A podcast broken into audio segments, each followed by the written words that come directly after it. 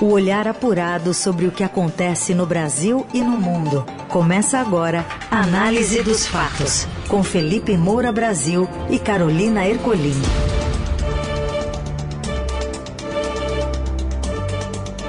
Bem-vinda, bem-vindo! Jornal começando agora, o Análise dos Fatos, edição número 3. Programa informativo, direto, ágil, leve, para te abastecer de notícias no meio do dia. Tudo bem, Felipe? Como vai? Salve, salve, Carol, equipe da Eldorado FM, melhores ouvintes, sempre um prazer falar com vocês no nosso programa Coluna, que virou programa Análise dos Fatos e que logo em seguida fica disponível nas plataformas de podcast. Vamos com tudo. Já fica a dica para você também favoritar e seguir a gente nos tocadores de podcast.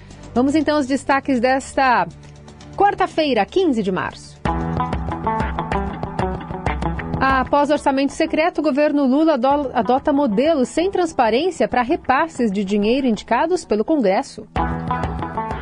Funcionário fantasma, sócio de aras do ministro Juscelino Filho, é exonerado no Senado. E mais, Força Nacional chega ao Rio Grande do Norte após novos ataques no estado e a nova geração do chat GPT. O que acontece no Brasil e no mundo. Análise dos fatos. Governo Lula usa um modelo sem transparência para repasses indicados pelo Congresso. Daniel Vetterman, um dos responsáveis pela apuração do Estadão, traz os detalhes para a gente. Boa tarde, Vetterman. Olá, Carol. Olá, Felipe. O governo do presidente Lula vai começar a transferir dinheiro do Caixa Federal para atender parlamentares sem qualquer transparência. O Palácio do Planalto elaborou um modelo de negociação que retoma uma prática amplamente adotada no orçamento secreto pelo ex-presidente Jair Bolsonaro. No começo de março, três ministros do governo, Esther Dweck, Alexandre Padilha e Simone Tebet, assinaram uma portaria para estabelecer como vai ser o processo de pagamento de emendas na parte da verba que fica sob controle do executivo. Essa medida não estabelece nenhuma ferramenta para dar transparência a quem serão os congressistas atendidos pela liberação do governo. Além disso, Lula vetou uma proposta na lei orçamentária que identificava parte dos recursos de maior interesse dos deputados e senadores. Lula terá até 100 bilhões de reais para negociar com o Congresso, dos quais 16 bilhões foram incluídos na peça orçamentária a pedidos de representantes do Centrão. Dentro desse recurso está a herança do orçamento secreto, que foi declarado inconstitucional, mas que o Congresso recolocou no guarda-chuva do governo nas mesmas ações que bancaram o esquema nos últimos anos. Também há recursos negociados em troca da aprovação da PEC da transição e uma reserva deixada pelo governo para atender parlamentares novatos. O governo não respondeu à reportagem como o cidadão poderá consultar os nomes dos parlamentares beneficiados, mas prometeu atender à legislação e dar transparência. Olha, eu não chamo de profecia porque o que eu faço é análise, mas basta o ouvinte pegar em podcast tudo que eu comentei sobre o orçamento secreto 2022, principalmente ali no fim do ano, é, quando é, chegou próximo o julgamento no Supremo Tribunal Federal, que acabou derrubando é, esse mecanismo, que vai ouvir aquela frase que virou praticamente um bordão meu. Tudo vai mudar para continuar exatamente como está. E é exatamente isso que aconteceu e que informa agora o Estadão. Inclusive da declaração de uma procuradora, Hélida Graziani, do Ministério Público de Contas é, de São Paulo, dizendo que a portaria do governo Lula restabelece o orçamento secreto. Abro aspas para ela, para ver como a declaração é parecida. Não vejo uma mudança de um modelo para outro. Eu vejo uma continuidade com um regime híbrido para frustrar a decisão do Supremo e manter tudo exatamente igual. Fecho aspas. Então é isso que a gente está vendo. Lula agora tem 100 bilhões de reais é, para negociar com o Congresso Nacional. A voracidade dos parlamentares sob a regência de Arthur Lira é imensa, evidentemente. O PT não tem o menor constrangimento de fazer tomar lá da cá, sempre fez, inclusive em escândalos como o Mensalão e como o Petrolão. E esse documento, como mostra a reportagem do Estadão, entregou ao Alexandre Padilha, o ministro das Relações Institucionais, o poder de centralizar essa negociação com, o Congresso dessas verbas controladas diretamente pelo Poder executivos, sem necessidade de equidade na divisão dos recursos ou transparência na indicação. Quer dizer, é exatamente o problema que existia no orçamento secreto.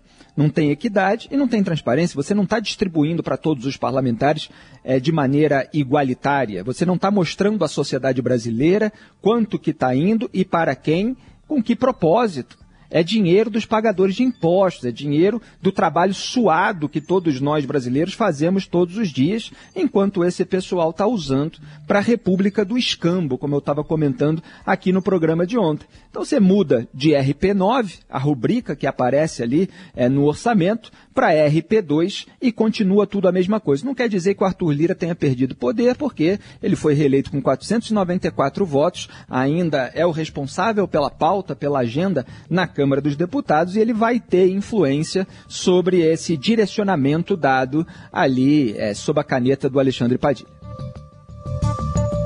Na Eldorado, análise dos fatos.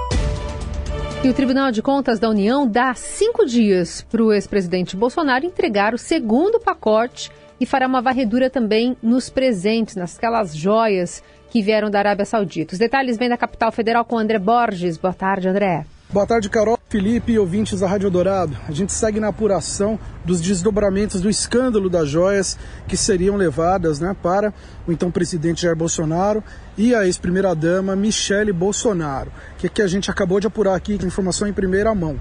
O TCU, Tribunal de Contas da União, vai determinar o prazo máximo de cinco dias para que o Bolsonaro devolva aquele segundo pacote que entrou aqui no Brasil, aquele que tem ali o relógio de ouro, caneta de ouro, abotoaduras, enfim, é um pacote da Chopard, a marca suíça, que está avaliado em pelo menos 400 mil reais. Esse pacote ele entrou clandestinamente, de forma ilegal, não foi declarado e estava na bagagem do então ministro de Minas e Energia, Bento Albuquerque. O TCU também vai inspecionar tudo que o Bolsonaro recebeu naqueles quatro anos para saber o que mais vai ter que voltar para o bem da União. E a gente já sabe que isso inclui um fuzil e uma pistola que o Bolsonaro ganhou em 2019 dos Emirados Árabes. É com você, Carol e Felipe.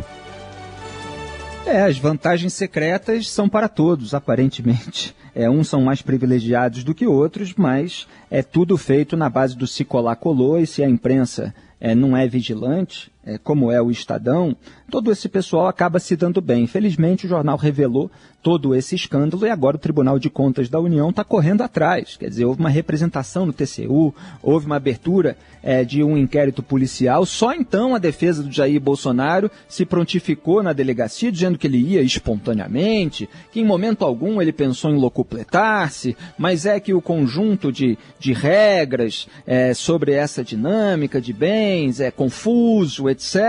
Imagina quem poderia é, conceber que Jair Bolsonaro tivesse tentado levar vantagem e, e ficado no escurinho se ninguém falasse nada, né? É, então, obviamente, eu estou sendo irônico, mas felizmente o TCU está fazendo aquilo que já era esperado.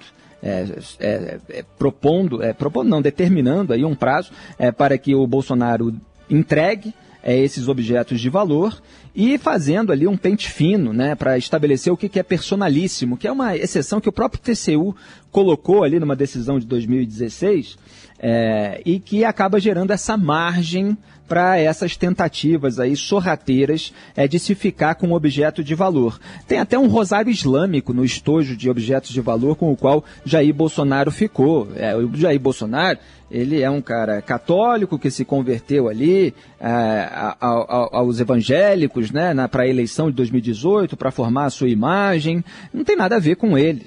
É, não tem nada de específico, de pessoal é, em todos esses é, essas pedras preciosas, né, que dirá nesses diamantes avaliados ainda em 16 milhões e meio de reais que ficaram retidos na Receita Federal. Agora, é, e, o que está sendo pro, proposto é que em todo fim de governo, nos últimos dois meses que antecedam cada mandato, seja feito um pente fino daquilo que pode ou não ser incorporado como bem pessoal e presente para o presidente da República, seja ele quem for.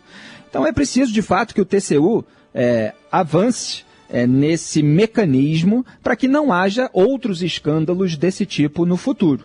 Então, é, não, cabe ao, não pode caber ao presidente da República avaliar se aquilo é personalíssimo ou não. É tudo, tudo precisa ir para patrimônio público e, eventualmente, o TCU pode liberar alguns itens, não de valor, mas que sejam é, coisas pessoais, como uma camisa de seleção de time de futebol ou qualquer coisa pequena, de um, como um souvenir, como uma lembrança. Análise dos fatos.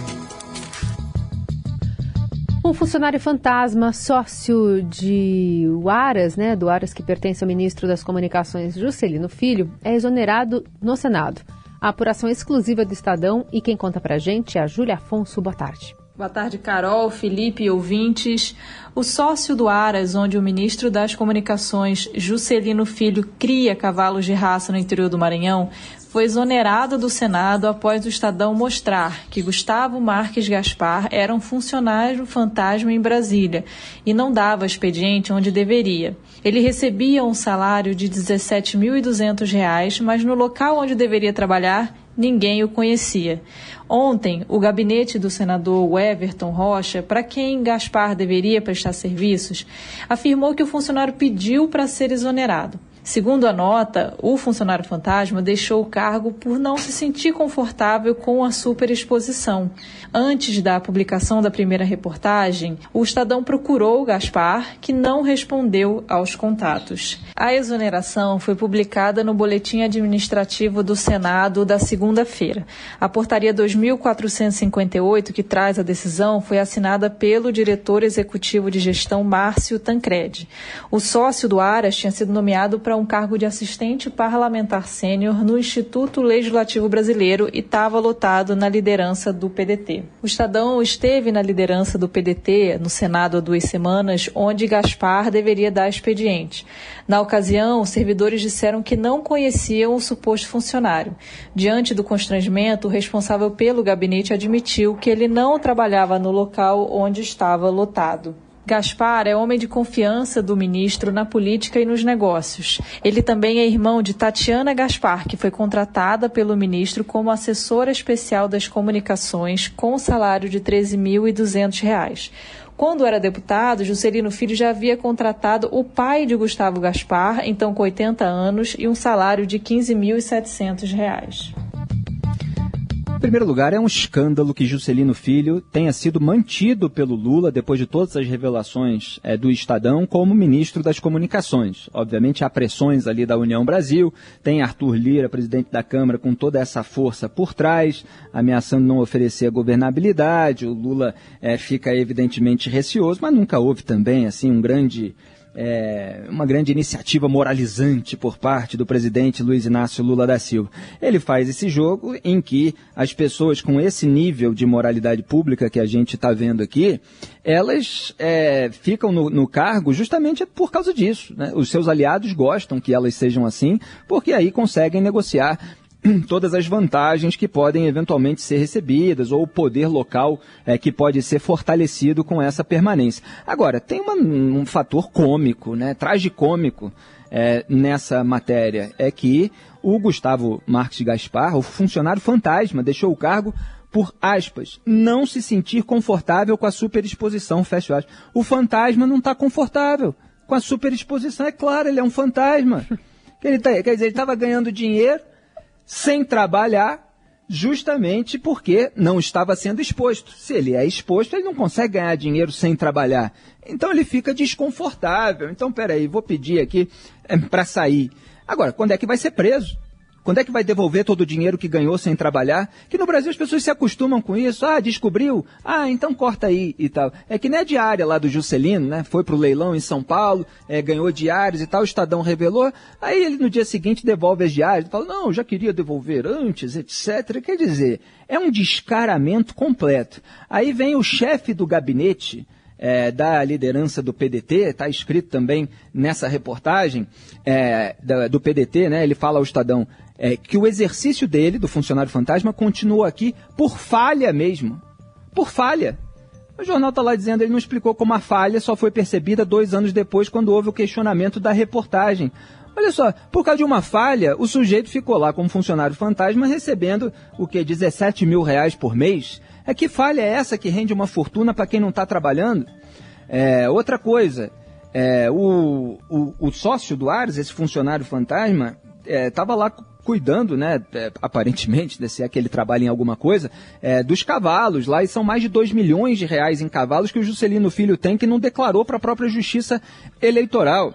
Outra coisa, um apadrinhado do Weberton Rocha, que estava garantindo esse cargo ao funcionário fantasma, né, o Weberton Rocha, foi nomeado como diretor dos Correios, que é um órgão vinculado ao Ministério das Comunicações. Então é o toma lá da cá. Você é, segura aí o meu funcionário fantasma no seu gabinete, eu boto um apadrinhado seu aqui no órgão vinculado ao meu ministério. É muita é muita. É, fica, a gente foge até a palavra, né? Porque eu penso numa palavra pior e eu tenho que falar assim uma palavra bonita aqui numa rádio de família. Mas é muito descaramento. O que acontece no Brasil e no mundo. Análise dos fatos. Com ataques violentos em cerca de 20 cidades do Rio Grande do Norte, incluindo a capital, uma equipe da Força Nacional de Segurança Pública desembarcou no estado na madrugada desta quarta. O ministro da Justiça, Flávio Dino, informou que policiais serão enviados gradualmente e todas as equipes devem desembarcar até amanhã. Os episódios de violência continuaram na madrugada desta quarta. Ônibus foram queimados em uma garagem da zona norte de Natal.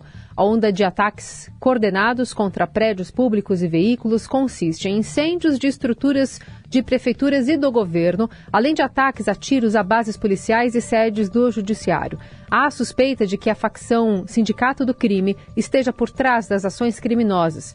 Segundo a Secretaria de Segurança Pública e Defesa Social, ao menos 28 suspeitos de envolvimento nos ataques já tinham sido detidos até esta manhã, sendo três foragidos da Justiça, três com tornozeleiras eletrônicas e um adolescente. Também foram apreendidos seis armas de fogo, um simulacro, 30 artefatos explosivos e oito galões de gasolina. Ainda de acordo com a pasta, um homem morreu em confronto com os policiais. É, o Brasil não tem é, Plano Nacional de Segurança Pública. Olha só o debate nesse momento. Nós estamos falando de quê? Do novo arcabouço fiscal. Nós estamos falando de reforma tributária. Isso quando se fala é, de alguma coisa, porque nem detalhamento tem do novo arcabouço fiscal, a reforma tributária já está aí há muito tempo, não é um cara do PT, é o Bernardo Api, que já é, defende aí um plano há é, bastante tempo. É, o Lula ontem estava lá tentando botar um freio de arrumação e até se eximir de responsabilidade pelo bate-cabeça, cada ministro fala uma coisa, não, tudo agora tem que passar é, pela Casa Civil, porque não tem norte, não tem liderança, não tem projeto de país. Cadê a pauta da segurança pública? É a pauta mais importante na, na Europa, se pegar Israel ali especificamente, Estados Unidos, o que mais se debate é fronteira. Em todos esses lugares. No Brasil, é só besteira. Quer dizer, contrabando de armas de fogo e drogas, eles passam pelas fronteiras e as fronteiras brasileiras são é, de um território continental, elas são muito permeáveis, não há grande fiscalização, não há um uso adequado da tecnologia é, para evitar é, esse escoamento e chega até lá a ponta do Nordeste, no Rio Grande do Norte. E aí você tem facções criminosas poderosas com venda de drogas é, e armas, e quando tem algum líder no presídio, que está inconformado com o tratamento que está recebido, bota, inclusive informando de dentro do presídio para fora, quer dizer, não, não, nem sequer está preso de verdade, é, para que os seus comparsas aterrorizem é, a cidade, o Estado, para que ele possa receber as suas mordomias. Quer dizer, não há preocupação com isso. A gente vê assalto por todo lugar e isso não entra na pauta política. Precisa entrar. Alô, governadora Fátima Bezerra. Ainda não estou vendo muitos pronunciamentos nas redes sociais, não é só alegria? Você ouve Análise dos Fatos, com Felipe Moura Brasil e Carolina Ercolim. E seguimos com análise dos fatos para falar sobre o governo que atrasa a entrega de fumacê contra a dengue por falta de estoque e alta de casos. Está preocupando? Informações com Leon Ferrari. Boa tarde, Leon. Oi, oi, Felipe, Carol e ouvinte da Rádio Eldorado. Por falta de estoque, o Ministério tem atrasado o envio de inseticidas contra o mosquito Aedes aegypti, transmissor da dengue, chikungunya e zika. Esses inseticidas eles são utilizados para nebulização espacial, que é conhecida popularmente como fumacê. A escassez do insumo e atraso no repasse aos estados desde o ano passado e a alta de casos de dengue em vários pontos do país preocupa. Eu conversei com a secretária de Vigilância em Saúde e Ambiente do Ministério, Etel Maciel, e ela disse que a atual gestão assumiu sem estoque nenhum do adulticida, eles refizeram os contratos, mas que como essa compra é internacional, ela chega de navio, a previsão de entrega é mais demorada. E ela me contou que quatro estados têm preocupado bastante a pasta. São eles Espírito Santo, Minas Gerais, Tocantins e Santa Catarina. Em uma nota técnica do início do mês, o Ministério informou aos municípios e estados que o Cielo VL, que é um dos adulticidas, dos inseticidas utilizados para a nebulização, está em fase final de contratação e expectativa de recebimento para os próximos 45 dias. Como esse atraso nos cronogramas é um problema que é enfrentado desde o ano passado, frente a uma dificuldade global de adquirir o produto, optou-se por incluir outro adulticida no estoque do Ministério, que é o Fuldora Comax. O Ministério só recebeu a aprovação da Anvisa para utilizar esse produto agora em fevereiro. E frente a esses atrasos no repasse e também a escassez dos adulticidas para fazer o controle e o combate da dengue, o Estadão apurou que tanto São Paulo, cidade, como São Paulo, estado, começaram a se movimentar por conta própria para comprar esse adulticida e não descontinuar a nebulização, que é uma estratégia importante aí no combate da dengue e as outras doenças associadas ao mosquito Aedes aegypti. Olha, um governo que acusa o ex-presidente da República de genocida não pode falhar em prevenção de doença. Então precisa correr atrás aí do tempo perdido. A gente está vendo cada um passar a batata quente para outro, jogar a responsabilidade em cima, tanto do governo anterior, porque não tinha estoque, há uma dificuldade internacional, a Anvisa, um dos, é, é, um dos é, medicamentos, um dos adulticidas, né, é a palavra, só foi aprovado ali no fim de fevereiro, então demorou, até chegar à compra é, demora muito, mas é justamente porque demora que essas coisas têm que ser vistas antes né? Então é, é, é, preciso que haja uma mentalidade de se prevenir, porque é, dengue, chikungunya, zika, tudo isso não começou ontem aqui no Brasil, né? Então as autoridades públicas precisam trabalhar de uma maneira integrada, inclusive teve período de transição do governo para que isso fosse acelerado. Vamos cobrar maior agilidade. Na Eldorado, análise dos fatos. E o Robinho, hein? Robinho informou o endereço e o STJ determinou o andamento imediato daquele processo para poder prendê-lo. Fala mais, Morelli. Olá, amigos. Hoje quero falar de um caso importante envolvendo o jogador Robinho. O STJ pediu para que o jogador confirme o seu endereço físico onde ele está morando, para que o processo referente à sua condenação a nove anos de prisão por estupro lá na Itália seja tomado aqui também no Brasil. A gente sabe deste caso, Robinho foi condenado quando jogava no Milan por ter cometido estupro grupal, né? Ele mais um grupo de companheiros numa moça albanesa. Ele foi condenado, ele foi julgado, ele foi acusado, ele pegou nove anos de condenação na Itália, mas como ele não estava mais na Itália, estava no Brasil, a pena não pôde ser aplicada. Agora, os governos da Itália e do Brasil conversam para que o Robinho seja punido, tenha a execução da sua pena cumprida no Brasil. Todo mundo sabe que a lei brasileira impede que cidadãos brasileiros sejam extraditados para outro país